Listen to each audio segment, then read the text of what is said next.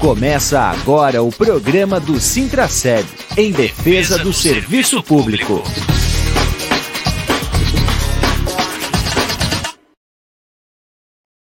Olá, bom dia, amigos e amigas ouvintes da Rádio Comunitária Fortaleza. Olá, servidoras e servidores públicos municipais de Blumenau.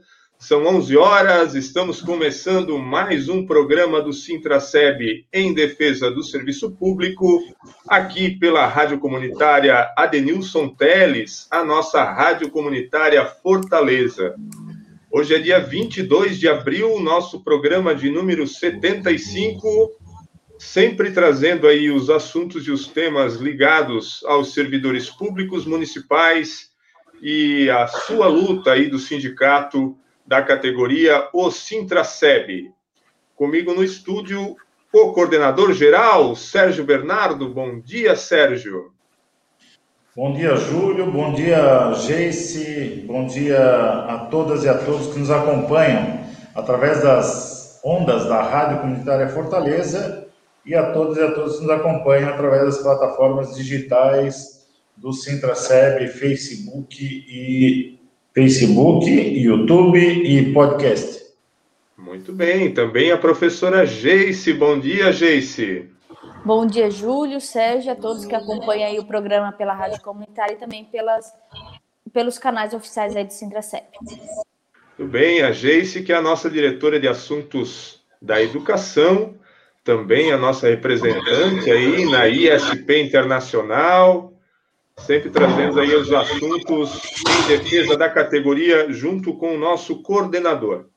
Ou a pauta principal do nosso programa de hoje, claro, não podia ser diferente, é a database da categoria, a database 1 de maio, a database dos servidores municipais, é, determinado também em lei municipal, né, a database da categoria, os servidores tiveram a assembleia no dia 15 é, de abril, aprovando a pauta de reivindicações, e a pauta de reivindicações já foi entregue ao gabinete do prefeito e também protocolado lá na Secretaria de Administração, e solicitando, claro, a abertura imediata aí das negociações.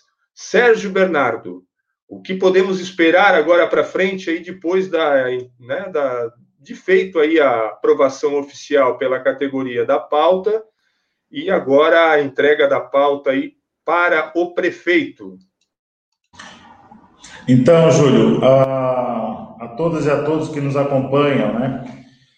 A expectativa é que a gente consiga efetivamente é, ter o respeito por parte da administração em atender a comissão de negociação, que foi inclusive ratificada né, na, na última assembleia do dia 15, e que possamos discutir cada item da pauta, porque cada ponto daquela uh, pauta foi construída com os representantes do local de trabalho, com as demandas que vieram dos locais de trabalho.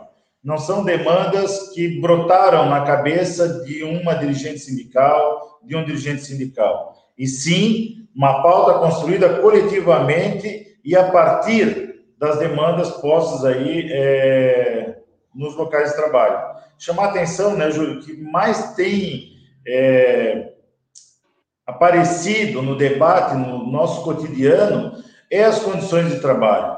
O governo vai precisar discutir com a gente. Outro ponto que é também muito importante é a questão de toda a desvalorização que o serviço público vem tendo, que os servidores e servidoras públicas vêm tendo ao longo do tempo. E a falta de respeito com a administração, ela não pode penalizar os trabalhadores e trabalhadoras. Vamos precisar se respeitar, vamos precisar sentar, dialogar e encontrar aí melhores condições de trabalho, né, para todas e todos, tendo em vista que são os servidores e servidoras que atendem a população nas coisas mais básicas, as mais complexas, né? A água poderia ser entendida uma coisa básica, bem natural, mas ela é complexa. Só que as condições de trabalho de quem trabalha no SAMAI são precárias. Então, como é que nós vamos discutir isso? Como é que nós vamos garantir as condições de trabalho dos trabalhadores e trabalhadoras do SAMAI, por exemplo? Né? Que parece ser uma coisa tão. É, porque está ali na nossa torneira no dia a dia, né? A gente acaba nem se dando conta da importância desses trabalhadores e trabalhadoras no cotidiano de toda a população, de toda a classe trabalhadora. O próprio governo acaba não dando importância, porque quando tu senta com a administração, eles desconhecem as condições dos locais de trabalho. Nos surpreendeu positivamente quando sentamos com o Paulo França, o presidente Samay, agora recentemente, de que ele já havia passado, foi primeiro, que já havia passado nos locais de trabalho e estava entendendo algumas demandas que nós apresentamos, mas algumas demandas, mesmo na visita, ele não, não havia é, se atentado, né, para a violação e das condições de trabalho que estavam colocadas ali no SAMAI. Então, é importante esse debate com os representantes da categoria, né, uma, uma entidade oficialmente, né, legal, instituída para representar os trabalhadores e trabalhadoras na reivindicação, né, do, principalmente agora no que diz respeito à nossa campanha salarial. Pois é, Sérgio, a, a DEFA, falando em database, o período aí que a gente fala, é, que é primeiro de abril, mas sempre a gente está falando principalmente agora da reposição salarial dos servidores, tendo em vista o período inflacionário é, que ficou para trás. Né? É, em 2020, é, o, a prefeitura, o prefeito não chamou para a mesa de negociação, é, não respeitou, inclusive, a lei municipal que trata da database, né? E a defasagem aí, conforme a gente já está colocando na tela, já está em 9,51, sem contar agora o mês de abril, é, cujo índice deve sair até o dia 9, dia 10 é, aí do mês de maio. O que, que a gente pode esperar disso, Sérgio? E Geice também, que está na sala aqui, é, é, o prefeito tem que a, a, abrir a mesa de negociação, receber os servidores é, para tratar justamente desse período de defasagem, porque a coisa vai ficar muito grande e, como a gente sabe, é, isso só vai sobrar a conta para o servidor, para o trabalhador do serviço público. É, Júlio, assim, ó, não dá para a gente criar falsa expectativa para os servidores e servidoras. Em termos de expectativa, o prefeito ele vai continuar, provavelmente, né, aqui num olhar meio especulativo, ele vai continuar na linha que a, a FECAM vem adotando e a Anvi é, agora recentemente apontou para os municípios aqui do, do Médio Vale do Itajaí. O que, que o Sérgio está falando? Olha, tem uma lei complementar 173 que aponta pelo é, não revisão salarial. Tem uma questão semântica ali, passou uma discussão no Tribunal de Contas, alguns municípios até fizeram a revisão salarial, estão enquadrados agora pelo Ministério Público a, a interromper esse reajuste, ou seja, quem concedeu vai ter que tirar, e é bem provável que o Mário Hildebrand, prefeito de Blumenau, ele vai seguir na lógica da orientação do Ministério Público, da orientação da Anvi, do não da não revisão salarial. Só que nos cabe, enquanto sindicato, cobrar alternativas e cobrar um debate sobre esses 9,51%. Nos cabe. Nos cabe a, não criar falsa expectativa para o servidor, mas nos cabe a lutar. Lutar para garantir alternativa e até um grande debate sobre o, o INPC do ano passado, porque o, o INPC do ano passado nosso foi antes da 173, né? O, a nossa data base. Então, são questões que a gente vai precisar dialogar com o governo, vamos precisar avançar. A GES tem apontado, inclusive, quando fomos entregar o ofício nas secretarias, né? A GES apontava, olha, além de muitos pontos de pauta aqui da, da campanha salarial, e no que diz respeito ao INPC, ela tem uma teoria, vou deixar para ela falar É, uma teoria bem simples, né, Sérgio? É dentro do que a gente tem, nem tu coloca muito bem colocado, que nós não podemos criar uma falta de expectativa por conta da 173 relacionada ao INPC, mas se o governo tiver vontade política na campanha salarial, ele pode se comprometer com o reajuste a partir do descongelamento da 173, que vai até 31 de dezembro desse ano. Né? Então, nós estamos em campanha salarial. Se o governo de fato tiver vontade política de discutir com a categoria, ele pode apresentar uma proposta para a partir do momento do descongelamento da 173. Lembrando, né, Sérgio, que nós não temos apenas o INPC, né, a questão da reposição salarial. Inúmeros pontos da database da campanha salarial trazida pelos servidores, ela não diz unicamente ao salário, a é, questões financeiras, né? Então, nós temos vários pontos que nós deveríamos avançar, deveríamos discutir, o executivo buscar uma, uma saída é, eu acredito que nesse momento é, falta um pouco, e sempre faltou, mas nesse momento fica mais desde o ano passado, né? Fica mais explícito o não respeito às instituições, né? O que também é uma prática antissindical. Nós temos no Brasil uma, uma, uma recomendação, uma, opa, um convênio da OIT que ele fala sobre a liberdade sindical, então, é necessário que o governo municipal entenda que, não atendendo o representante legal da categoria, ele está praticando uma prática antissindical e que isso pode haver consequências também. Né? Claro que nós não gostaríamos, enquanto representante de categoria, fornecer, por exemplo, uma denúncia OIT que o prefeito municipal de Blumenau ele, ele faz práticas antissindicais e não atender o sindicato e não dialogar com o sindicato, a passar, né? Então, tem inúmeras situações. Eu acho que o que falta aqui, que eu faço a reflexão, né, Sérgio, é uma vontade política de discutir com a categoria e uma falta de respeito às instituições, ser intransigente com a categoria, né, na minha visão. Porque se nós temos o, o Sintraceb, nós temos, nós não somos radicais em dizer não, ele tem que fazer. Nós sabemos que tem a 173, nós sabemos o cenário atual, nós discutimos com a categoria, e o prefeito municipal tem o dever de respeitar essa instituição da mesma forma que o sindicato respeita a prefeitura municipal, o sindicato respeita a Câmara de Vereadores, respeita as instituições. E o que está faltando para o prefeito Mário e o Debran é respeitar as instituições e abrir a conversa. Ninguém aqui está fazendo pirraça em dizer tem que fazer desse jeito e não levar em consideração que nós temos a pandemia de legislação. Mas o que nós estamos pedindo é conversem e vamos achar um caminho em conjunto. Respeite e dialogue com a categoria. É, o Júlio, e tem, tem mais uma questão, né?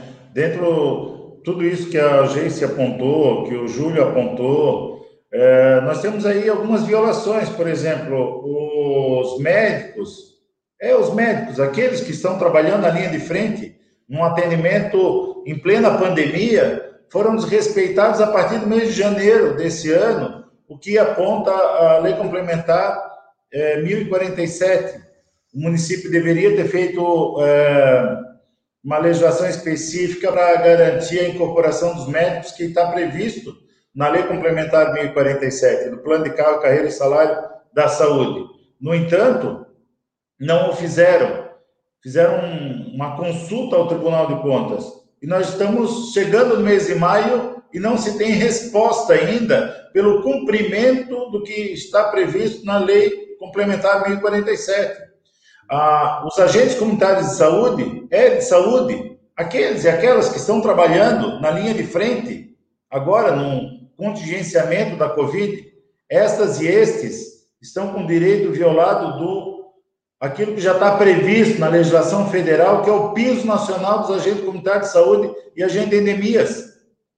São literalmente ignorados pelo município, ignorados pelo prefeito Mário Hildebrand. Simplesmente ignorados. Ah, mas o sindicato não vai fazer nada? O sindicato vem cobrando.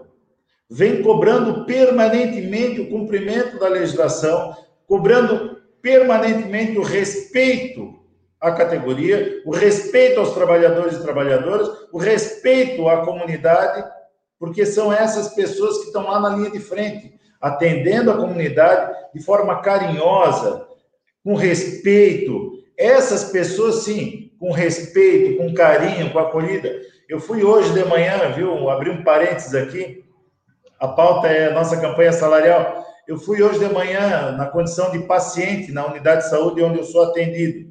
Gente, o atendimento de forma carinhosa com todas as pessoas, a unidade cheia, sabe? Mas todo mundo preocupado em, em acolher as pessoas, é, sabendo da, da, dificuldade das pessoas. E quem me acolheu na unidade, eu, eu, eu, eu aposto que vocês vão acertar de primeira. Adivinha quem me acolheu na unidade na chegada, na entrada da unidade, na condição de paciente? É, acertaram, uma agente comunitária de saúde. Isso mesmo. Então, é, são essas pessoas que estão com o direito delas violado e está na nossa pauta, está na nossa pauta a cobrança, né, de que se atenda essas reivindicações, porque essas não impactam na 173. O pagamento do piso nacional dos agentes de combate a endemias, dos agentes comunitários de saúde, não tem absolutamente nada a ver com a 173. Pode fazer porque já é um dispositivo legal antes da 173. A incorporação dos médicos, previsto na 1047, pode fazer. Ah, mas tem que fazer uma consulta. Faz a consulta e cobra o resultado logo para poder cumprir. Já, a priori, já deveriam ter feito, né? Tiveram um ano para fazer a consulta. Deixaram para fazer a consulta nas vésperas da data que teria que ter feito a lei. Né? Enfim, então são essas coisas que vai deixando a gente engasgado, agoniado, indignado, é, furecido às vezes, né? Mas é isso aí. Vamos para frente, Sérgio. Então é isso aí. Data base da categoria, 1 de maio. Sindicato, então, só relembrando aqui, já entregou a pauta aprovada pela categoria, já, né, e o ofício solicitando aí a abertura da mesa de negociação. Agora o sindicato espera aí a atitude é, do prefeito Mário Hildebrand, né, para fazer aí a mesa de negociação acontecer. São 11 horas e 17 minutos. Nós vamos aqui agora dar um informe muito importante para você, servidor, que ainda não baixou o aplicativo do Sintraceb. É isso? Com o aplicativo do Sintraceb, você tem aí as ações, os serviços e as informações na palma da sua mão. Você consegue aí baixar o aplicativo é, na sua loja é, de aplicativos do seu celular, do seu Play Store.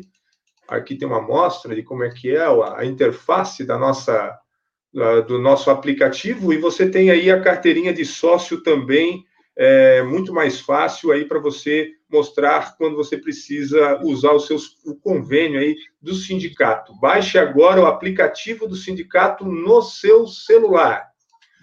Feito esse informe. Oi, Ô, Júlio, fala, Sérgio. Diga. Tu consegue, tu consegue baixar uma carteirinha ali para mostrar como fica bacana, não? Não, porque tem que baixar as carteirinhas, ah, né? E aí eu tenho que. É, eu. Pelo aqui eu não consegui. No celular eu consigo baixar a minha, né? É, mas ah, eu não consigo fazer direto aqui no. Na, na próxima vez eu consigo fazer isso, Sérgio. Não tá me faz bom, assim tá pegar de, de contrapé.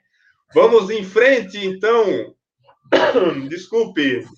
É, nós temos aí hoje o programa Discute falando sobre a PEC da reforma administrativa, que é muito importante, os servidores precisam ficar ligados também. Vamos ouvir o programa Discute. Está no ar a voz da classe trabalhadora. Programa Discute.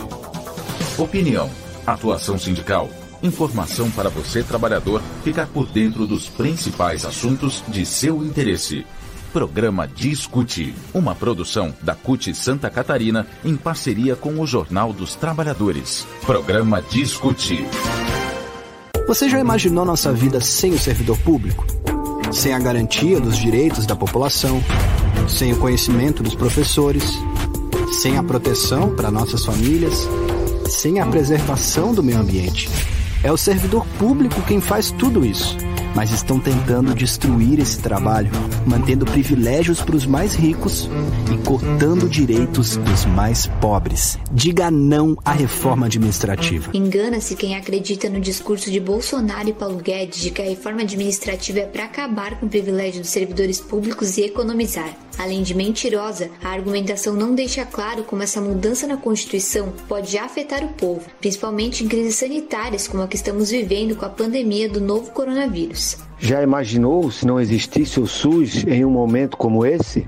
E se com ele já estamos vivendo uma grande tragédia, Imagine como estaríamos se não fossem os hospitais, postos de saúde e médicos da rede pública para atender os pacientes com Covid-19 e os institutos de pesquisa para desenvolver a vacina. Foi para o SUS que muitas pessoas com plano de saúde correram quando não conseguiram atendimento rápido em hospitais conveniados. E esse é apenas um dos tantos exemplos de como a vida da população iria piorar sem os serviços públicos. Se a reforma administrativa, chamada PEC 32, for aprovada, o cenário para o serviço público será devastador.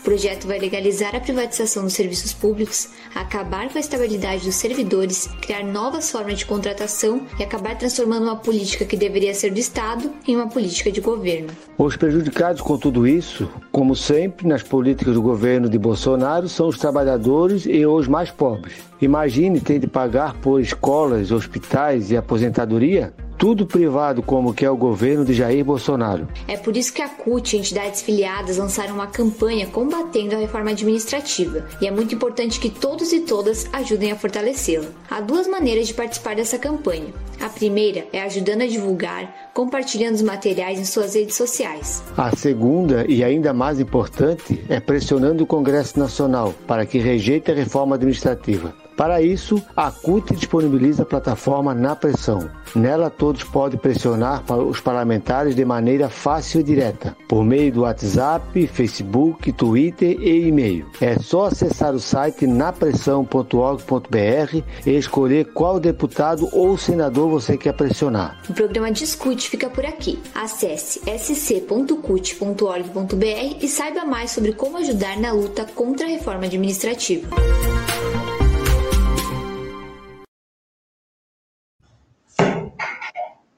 É, Sérgio e Geice, os servidores podem ajudar aí fazendo pressão em cima dos parlamentares do Congresso Nacional para rejeitar aí essa PEC 32, a PEC da reforma administrativa. Vocês querem fazer algum comentário a respeito disso, Sérgio? Geice? Eu, eu queria fazer um comentário que é o seguinte: a gente tem respeitado a questão do distanciamento, a gente tem respeitado de forma permanente, né, os protocolos, os decretos, porque a gente leva muito a sério a questão da Covid, os nossos companheiros e companheiras que têm sido é, afetados, né, 3 mil pessoas indo a óbito todos os dias, são 3 mil famílias sofrendo, são vidas que não se recuperam, né? Enfim, a gente leva muito a sério, a gente continua lutando para ter uma política de contingenciamento da Covid. Por isso, por isso, a gente não tem feito grandes movimentos de massa, de rua, para tentar impedir a reforma. Mas a gente tem que criar uma grande corrente na, na rede social. Eu, eu, viu, Júlio, eu entro pouco na rede social, mas o pouco que entro, eu vejo pouco a intervenção dos servidores e servidoras públicas é, fazendo comentário. Nós temos que ocupar as redes sociais. As redes sociais hoje, durante o período da pandemia, é a nossa rua, né? É o espaço que a gente tem para dar visibilidade à nossa indignação. Usar a rede social para pressionar o Congresso, usar a rede social para mostrar a nossa indignação usar a rede social para compartilhar, né? O que, que representa o fim da o, o fim do serviço público? Porque não se engane, é exatamente o que traz o programa Discute, é o que a gente vem falando aqui nos últimos programas de rádio. Alguns programas de rádio a gente já vem dizendo, né? A reforma administrativa vai acabar com os servidores públicos, vai acabar com o serviço público. E daí eu tive a surpresa, minutos antes de começar o programa, recebi no WhatsApp um, um filme, um vídeo, uma produção produção de um sindicato lá da Bahia. Bem legal. É isso que precisa acontecer. As pessoas passarem por WhatsApp, é, informação, vídeos produzidos pelos sindicatos. É, o que, que representa isso? O Sintraceb tem feito uma série de postagens, a Central Sindical tem feito uma série de postagens. Vamos compartilhar, vamos comentar, vamos desmistificar a ideia que eles têm passado na, na mídia convencional e nas rádios tem sido bem forte, porque eu, eu tenho ouvido o rádio de manhã, antes de vir trabalhar, eu tenho ouvido coisas absurdas da, das falas desconstruindo o servidor público, desconstruindo a servidora pública, desconstruindo o serviço público. Nós temos que ocupar a rede social para dizer, não, eles estão mentindo, não é verdade o que estão falando na rádio, não é verdade o que estão falando na Globo, de que o privado é melhor, que a nossa vida vai melhorar se privatizar a educação. É mentira. Deixar acabar com o serviço público é uma mentira que vai melhorar as coisas. Estão tentando convencer, convencer a população de que acabar com o serviço público é, é melhor. Nós temos que da nossa narrativa, da nossa indignação através da rede social. Hoje é o espaço que nós temos, né? Então, a, a Geice aí fazer o comentário. Sim, Sérgio. E tu trocou no. Só vou pedir para tu desligar teu microfone que está dando interferência. É... Isso que tu trouxe é muito importante, porque a gente está com, com a reforma administrativa e ela perpassa por um espaço em que nós não não somos nós que demos, damos as cartas, né? Que é a votação no Congresso e no Senado. Então, antes de que a gente pergunte o que o sindicato vai fazer, nós estamos fazendo, nós estamos chamando atenção para que esse projeto de lei, né, essa emenda constitucional, ela acaba com o serviço público, né? O norte dela é esse, é botar a granada do bolso, como diz um ministro por aí. E cabe a qualquer a todos os servidores, a, não só servidor, mas toda a população interessada fazer a mobilização, a pressão para quem vai dar o seu voto, que não é o sindicato, que não é o Sérgio, que não é a Geice, não é o Júlio. É o senador e o deputado em que você depositou o seu voto na eleição do ano de 2018. É ali. Não adianta, não, não dá para sonhar que, ah, não vou, deixa os caras votar, depois o sindicato vai ter que resolver. Não. Nós estamos lidando com um espaço em que nós não damos as cartas, não somos nós. Nós até damos, mas nós não estamos colocando os nossos representantes nesses espaços. Não tem trabalhador lá do serviço público que defende o serviço público. A maioria é privatista, a maioria está a serviço do mercado. Então já começa por ali. Né? Eu quero fazer essa reflexão, Sérgio, porque sempre que tem uma votação nesse sentido, a pergunta que vem, o que, o sindicato vai fazer? O sindicato não é o presidente, o sindicato não é o senador, o sindicato não é o presidente da Câmara, o sindicato não é o governador, não é o prefeito e não é os vereadores. O sindicato é o representante da categoria que está chamando a atenção. Esse é o momento em que cada um e cada uma tem que se posicionar, tem que comentar, tem que pressionar. Não podemos fazer os movimentos de rua que teríamos, estaríamos fazendo se não tivesse pandemia. Então, cabe a cada um dos interessados buscar entender. Informação tem, o sindicato tem dado informação, tem municiado todos e todas de informação. Cabe cada um e cada uma fazer o seu papel nesse momento. Ele é um papel coletivo. Não é o sindicato sozinho que vai conseguir barrar a votação da reforma administrativa.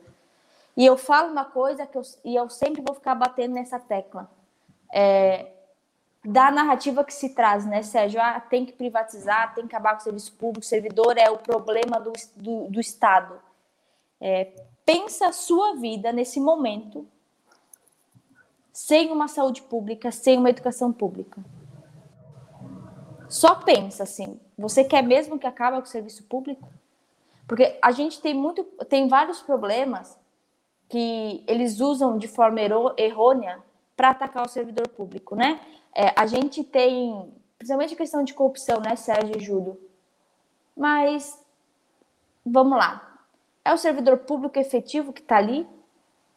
Ou é a maioria deles? Eu, eu faço uma provocação pesquise, busque. Vocês vão ver que uma maior parte dos problemas de corrupção, que é onde eles atacam, né, dizendo que o servidor público é corrupto e tal, é a corrupção, enfim, gastos e papapi papapá, são cargos é, eleitoreiros, né? Cargos de confiança das gestões, cargos de indicação política. E quando tu discute na reforma administrativa, por exemplo, a não estabilidade, esse jogo político vai acontecer. É uma, uma dificuldade para o trabalhador, que ele não vai ter uma segurança na sua relação de trabalho, mas para quem recebe o serviço público também, porque vai ficar à mercê a politicagem. Porque hoje o servidor ele tem uma estabilidade, bem por isso, para que ele não tenha que, é, que ele possa exercer a sua função sem, in, é, independente de governo A ou governo B. Ele tem que exercer sua função. Quando a gente tira essa estabilidade, ele tem que dançar conforme a música de quem está comandando. E isso, muitas vezes, não significa exercer a sua função e entregar o serviço público para a população.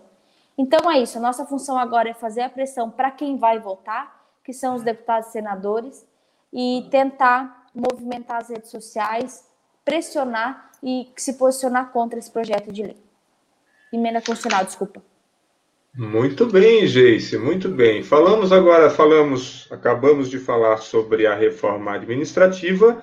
Nós ainda precisamos falar de alguns temas, são 11 horas e 31 minutos. Agora, um pouquinho mais rápido, Geice e Sérgio. É, nós precisamos falar sobre a eleição do SBLU.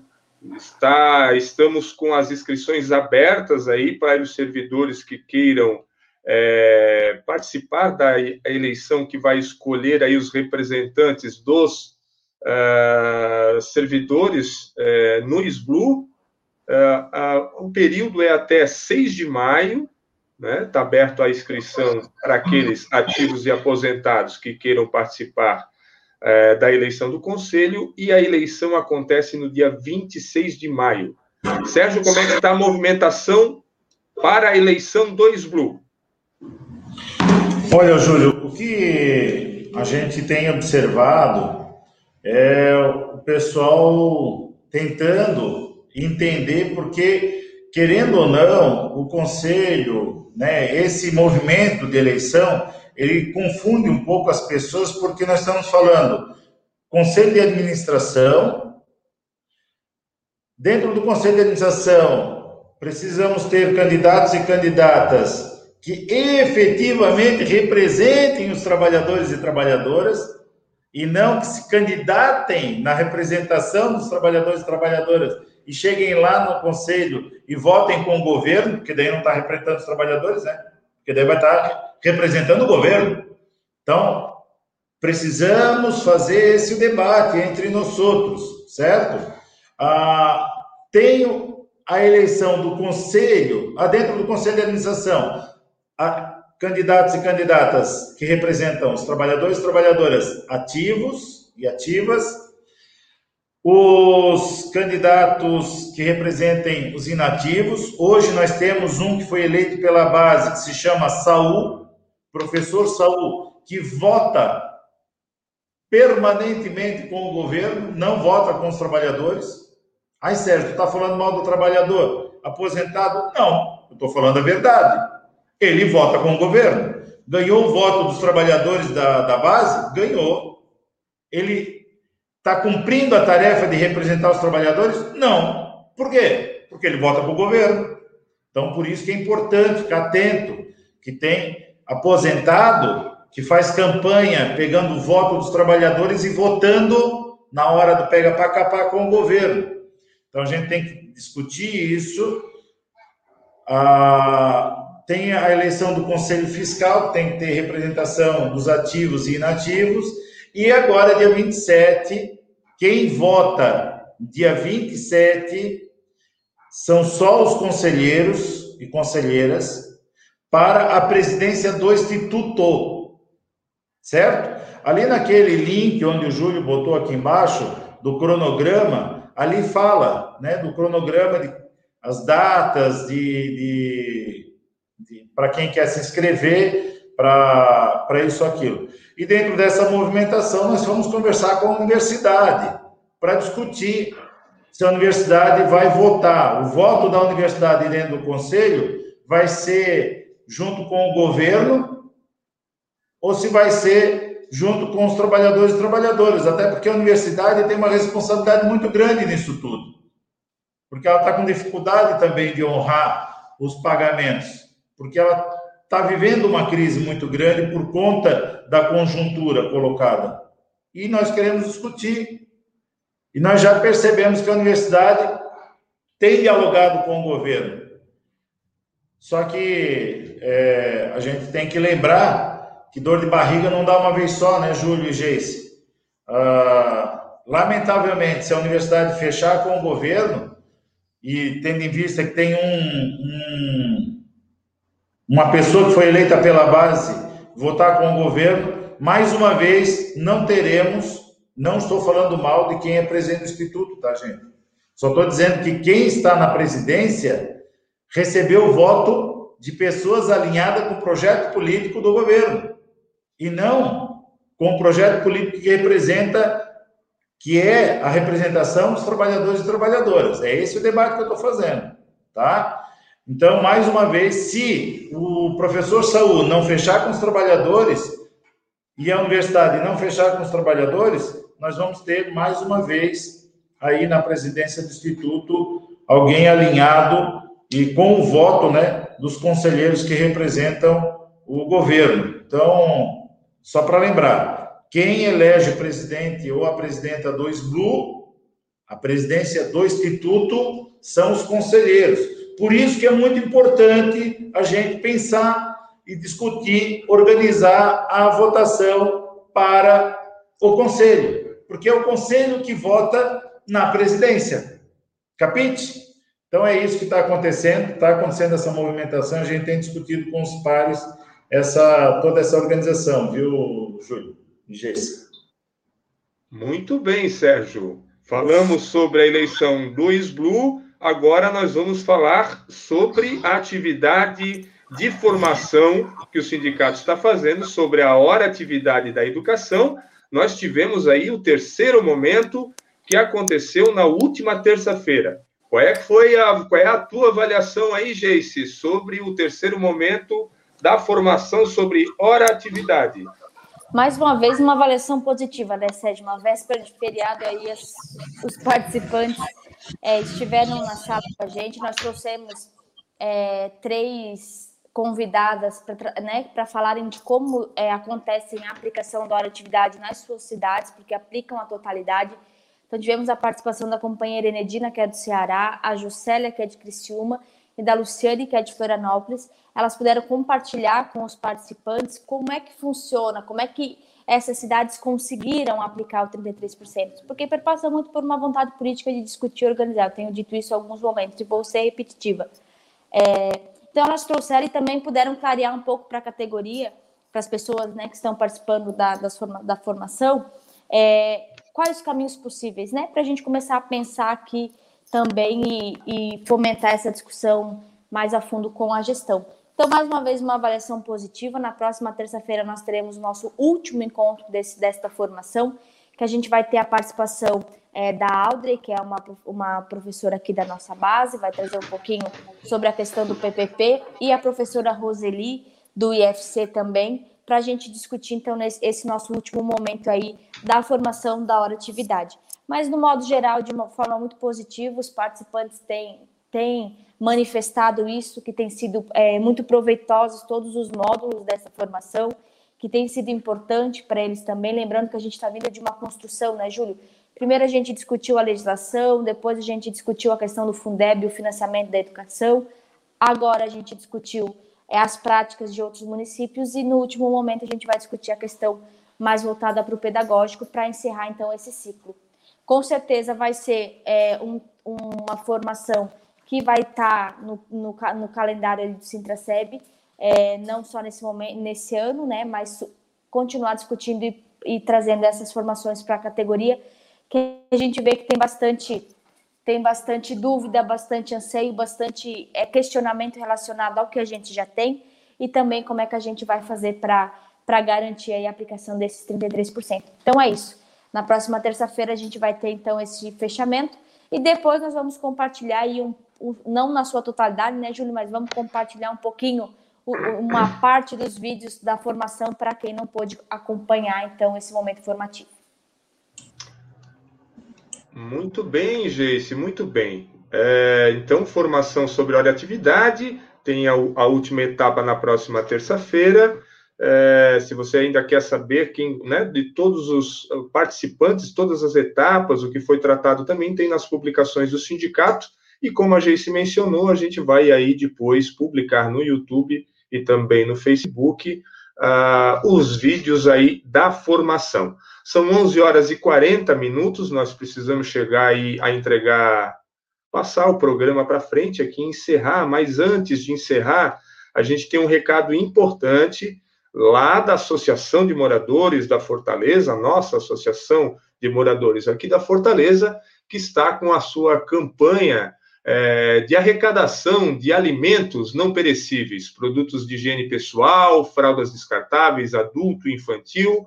O intuito da ação é contribuir para o bem-estar das pessoas que se encontram em situação de vulnerabilidade em nossa comunidade. Então, portanto, a direção da Associação de Moradores é, estará no, ah, no sábado, né, é, na associação, para fazer aí a recepcionar né, as pessoas aí que queiram colaborar com essa ação social de arrecadação de alimentos é, não perecíveis e também produtos de higiene pessoal, aqui na Associação de Moradores do Bairro Fortaleza. É isso, Sérgio Geice. Mais algum tchau que vocês queiram dar antes da gente entregar o programa? Ô, Júlio, eu só, queria, eu só queria responder a Sônia. Olha, a Sônia fez uma pergunta aqui no chat, não queria deixar sem resposta. É bem legal essa troca né, de informação, pessoal que participa né, da, do programa. E legal, e o Júlio botando em destaque. Já tem algum nome representando os trabalhadores? Então, Sônia, nós estamos aí com é, um indicativo, né? de que alguns representantes do local de trabalho já se manifestaram, é, já encaminharam a sua inscrição. É a informação que a gente tem, tá? Então, estou trazendo aqui a informação para você de que temos, que bom, né? Temos aí representantes que já se manifestaram, que estão se inscrevendo para o Conselho de Administração do SBLU e os trabalhadores estão apresentando o nome também para a candidatura, né? Estamos organizando a candidatura para o Instituto, para a presidência do Instituto, tá bom? Era isso, ah, Júlio. Geice, o teu tchau, Geice.